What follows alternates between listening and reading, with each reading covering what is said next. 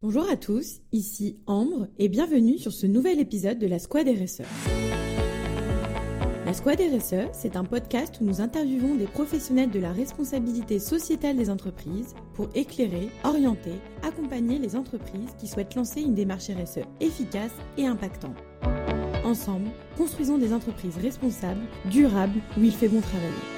Une fois le bilan carbone dressé, il est parfois difficile pour les entreprises, d'une part de l'interpréter, savoir comment il se positionne sur son marché, mais surtout de construire un plan d'action opérationnel pour pouvoir progresser.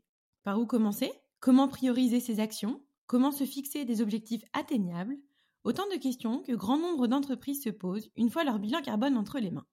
Pour pouvoir nous éclairer sur ce sujet, nous sommes ravis de retrouver Paul Le Dantec, fondateur de ECO, cabinet de conseil en RSE. Bonjour Paul. Bonjour Ambre. Alors Paul, une fois qu'on a notre bilan carbone entre les mains, qu'est-ce qu'on fait? Eh ben, effectivement, le bilan carbone, il permet quoi? Il permet finalement d'obtenir les facteurs d'émission les plus importants générés par son entreprise. Facteurs d'émission carbone. Hein. Donc, euh, une fois qu'on a ces facteurs d'émission les plus importants, l'idée, hein, c'est euh, dans le Pareto, hein, de se concentrer sur les 80% euh, les plus générateurs d'émissions de, de gaz à effet de serre.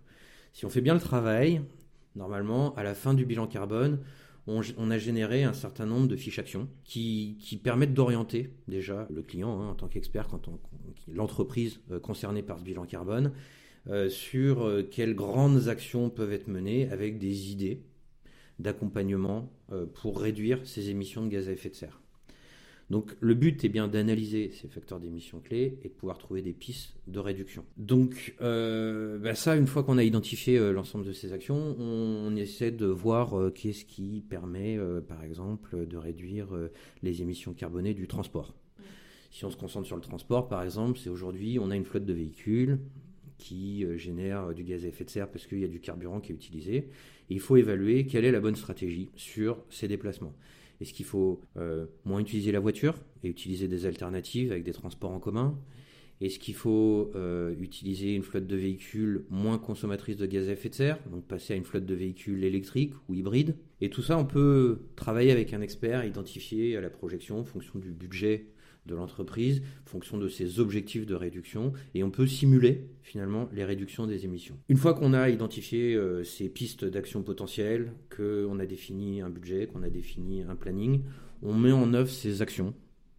Euh, et ça, c'est essentiel d'avoir un calendrier, d'avoir un plan d'action qui permet euh, bah, de, de, simuler finalement les améliorations et de les suivre au quotidien. De la même manière qu'on a un budget hein, sur, un, sur, un, sur un projet, et puis on suit ce budget, on voit si on est dans les clous ou pas, avec des étapes euh, régulières grâce, euh, grâce à, un, tableau de bord. Eh ben sur les émissions carbonées, on peut, faire, euh, on peut faire de la même manière. Donc on peut le faire soit de façon bah, empirique, hein, on génère son tableau de bord, et puis on fait le suivi, et puis on, pilote ce tableau de bord. Soit on peut utiliser des méthodes d'accompagnement qui, sont, qui commencent à être assez standards. Euh, donc soit qui, sont, qui prennent la forme d'engagement, soit qui prennent la forme de méthode, méthodologie d'accompagnement euh, avec un processus à suivre pour pouvoir euh, rien laisser au hasard, pour pouvoir améliorer son, empreinte carbone. Donc je vais en, je vais en citer quelques-unes, les plus connues. donc il y a celle qui a été faite avec, avec l'ADEME par exemple, c'est ACT pas à pas, et donc qui, est une méthode euh, qui permet de, suivre, euh, d'identifier euh, qui sont les acteurs, quels sont les process, comment, comment on peut améliorer notre empreinte environnementale et d'avoir des, des, points d'étape pour, suivre, pour suivre ces améliorations. On a aussi le SBTI, Science Based Target Initiative. Donc ça, c'est basé sur le bilan carbone qui, est, qui est basé sur le GHG protocole, euh, c'est un peu comme le bilan carbone euh, qu'on fait, euh, qui est certifié par l'ADEME, qui est un peu plus international. C'est à 95% la même chose hein, que le bilan carbone. Hein. J'en parlais dans une capsule précédente. Les différentes méthodes sont assez similaires. En tout cas, on peut assez facilement dans des extractions passer de l'une à l'autre. Et une fois qu'on a fait sur le format GHG Protocol ce bilan carbone, on peut prendre un certain nombre d'engagements SBTI qui permet euh, de suivre euh, cet engagement et donc d'être certifié par des tiers de confiance sur chacune des étapes d'amélioration. Déjà, il certifie l'engagement qui est pris. Est-ce qu'il n'est pas trop drastique? Est-ce que c'est pas juste du greenwashing histoire de faire de l'affichage, mais est-ce que c'est réaliste? Et qui permet de suivre après les étapes de, la réalisation. Et le principe et de suivre des améliorations d'empreinte environnementale sur les scopes 1, 2 et 3 qui sont en phase avec les accords de Paris qui visent euh, à augmenter euh, maximum de 1,5 degré à horizon 2050 par rapport à l'ère pré-industrielle. Il y a une autre méthode qui s'appelle le Net Zero Initiative, euh, NZI, NZY, qui, est, une méthode qui permet de, à la fois de mesurer l'amélioration de l'empreinte environnementale, qui permet aussi de montrer l'impact positif que l'activité a sur d'autres secteurs, qu'on ne mesure pas directement dans l'empreinte carbone, et qui permet de prendre en compte aussi euh, tout ce qu'on fait euh, en termes d'absorption euh, de, carbone ou de puits de carbone. Ça, c'est quelque chose qui n'est pas comptabilisé dans le bilan carbone aujourd'hui. Si on recycle, donc on fait qu'on a, a des actions positives ou qu'on plante des arbres ou qu'on fait des actions qui sont génératrice de puits de carbone. C'est pas comptabilisé dans la méthode au bilan carbone. Par contre, dans le Net Zero Initiative, on peut le comptabiliser et l'afficher. Ça permet d'avoir une vision plus complète finalement de ce que génère de positif et de négatif euh, euh, l'entreprise. Après, ce qui est important hein, quand, on, bah, quand on réalise euh, euh, ce plan d'action, c'est de ne pas le faire tout seul dans son coin. Ce qui est important, c'est d'impliquer toutes les parties prenantes. Comme tout beau projet, euh, ça fonctionne que si on implique tout le monde dès le départ. Donc moi, j'invite à la co-construction du plan d'action avec les parties prenantes, internes, externes si possible, parce que c'est la garantie que les choses vont fonctionner mieux. si on n'implique personne et qu'on impose un certain nombre de directives pour réduire les impacts carbone, et puis qu'on les envoie comme ça, ce sera jamais réalisé. On le sait, un, projet qui est imposé, euh, si la personne ne voit pas son intérêt, elle ne le fait pas. Donc pour pouvoir faire du changement, pour pouvoir faire en sorte qu'un plan d'action de réduction des, gaz à effet de serre fonctionne dans une entreprise, il faut très tôt impliquer les parties prenantes. Donc là, tu parles de parties prenantes. Si on prend euh, une entreprise, on va dire de taille euh, intermédiaire, donc 500, 1000 collaborateurs, qui n'a pas de, directeur, on va dire RSE à, son board, c'est quels quel services qui sont mobilisés et quel type d'acteurs que, tu que tu préconises finalement de mettre autour de la table et de mobiliser sur ces sujets? Alors déjà, pour une entreprise de 500 à 1000 personnes, j'invite quand même à réfléchir à avoir un responsable RSE, parce que ça reste quand même une taille euh, importante hein, qui, justifie d'avoir une personne à temps complet. Après, on peut toujours sous-traiter hein, ce type d'activité, c'est ce qui est fait beaucoup par les plus petites entreprises, et c'est ma, ma raison d'être, hein. c'est pour ça que j'existe euh, en, tant que société de conseil, euh, c'est de pouvoir finalement parfois me substituer à, un acteur interne pour pouvoir mettre en œuvre tout ce qui va bien, pour pouvoir mettre en place euh, toutes ces bonnes initiatives visant à réduire euh, les impacts de gaz à effet de serre. Donc, euh, bah, ce qui est important, c'est de, mobiliser les acteurs clés dans les différents métiers. ça se joue à tous les niveaux. Ça se joue au niveau projet, donc les personnes techniques, les personnes de la finance, les personnes des RH, les personnes du marketing. C'est vraiment tous les acteurs qui sont concernés. Jusqu'à il n'y a pas longtemps, la RSE, c'était très lié à la communication. Et c'était souvent le responsable RSE était souvent, euh, faisait souvent partie de l'équipe euh, euh, communication, donc il était parfois N-2, N-3 du DG. Il n'est pas rare aujourd'hui que le responsable RSE fasse partie du COMEX d'une entreprise. et c'est même conseillé. parce que derrière, ça permet de véhiculer les bons signaux et les bonnes informations pour pouvoir mettre en place les activités RSE nativement dans l'ensemble des projets et l'ensemble des activités de l'entreprise. Très clair, merci beaucoup. Euh, et ensuite aussi, j'avais une autre question pour toi. Donc là, on, a discuté, tu nous as donné tes conseils bah, pour euh, mettre en place le, plan d'action.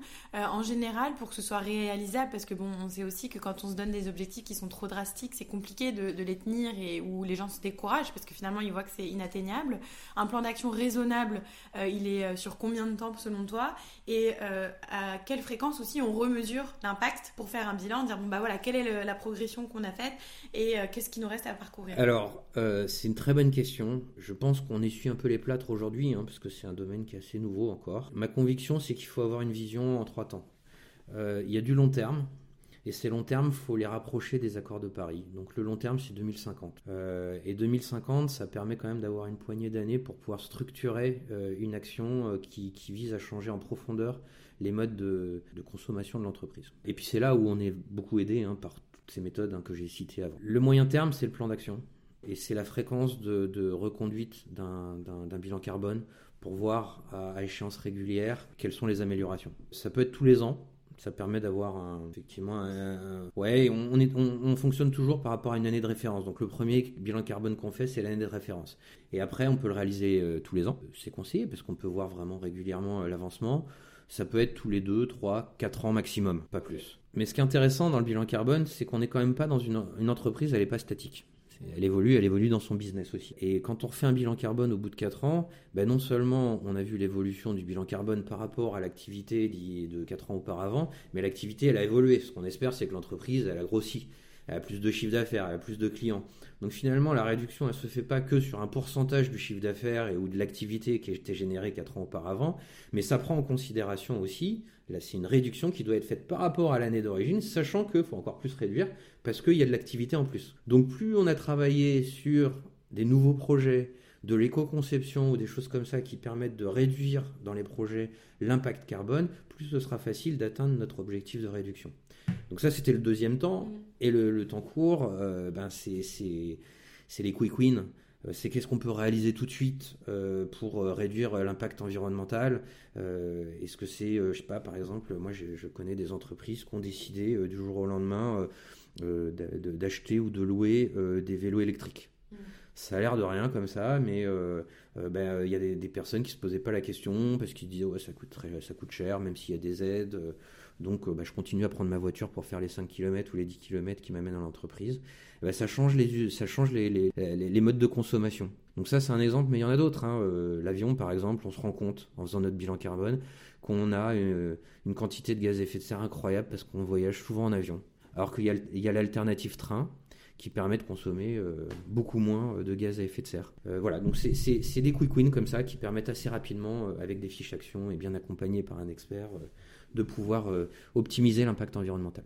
Donc en fait finalement, si je résume un peu ce que tu dis, dans, ton, dans le plan d'action, on, peut, on a des éléments qui sont très court terme, comme tu dis, euh, quick win, donc des éléments qui sont très facilement euh, à mettre en place, très faciles pardon à mettre en place, euh, moyen terme qui sont un peu structurels, mais qui dépendent aussi parfois de certains fournisseurs, donc il suffit soit d'alerter son fournisseur, soit finalement parfois d'opérer un changement, et puis après qui sont plus long terme parce que c'est plus structurel, lié au fonctionnement ou même à, la, notion opérationnelle de l'entreprise, et là qui, qui prennent un peu plus de temps. Mais les trois mélanger finalement, euh, ça permet euh, de, pouvoir mener des actions et de voir une évolution sur son bilan carbone euh, assez rapidement. Ouais, c'est une méthode assez vertueuse qui permet d'atteindre ses objectifs, tout à fait. Ok, et eh ben écoute, merci beaucoup.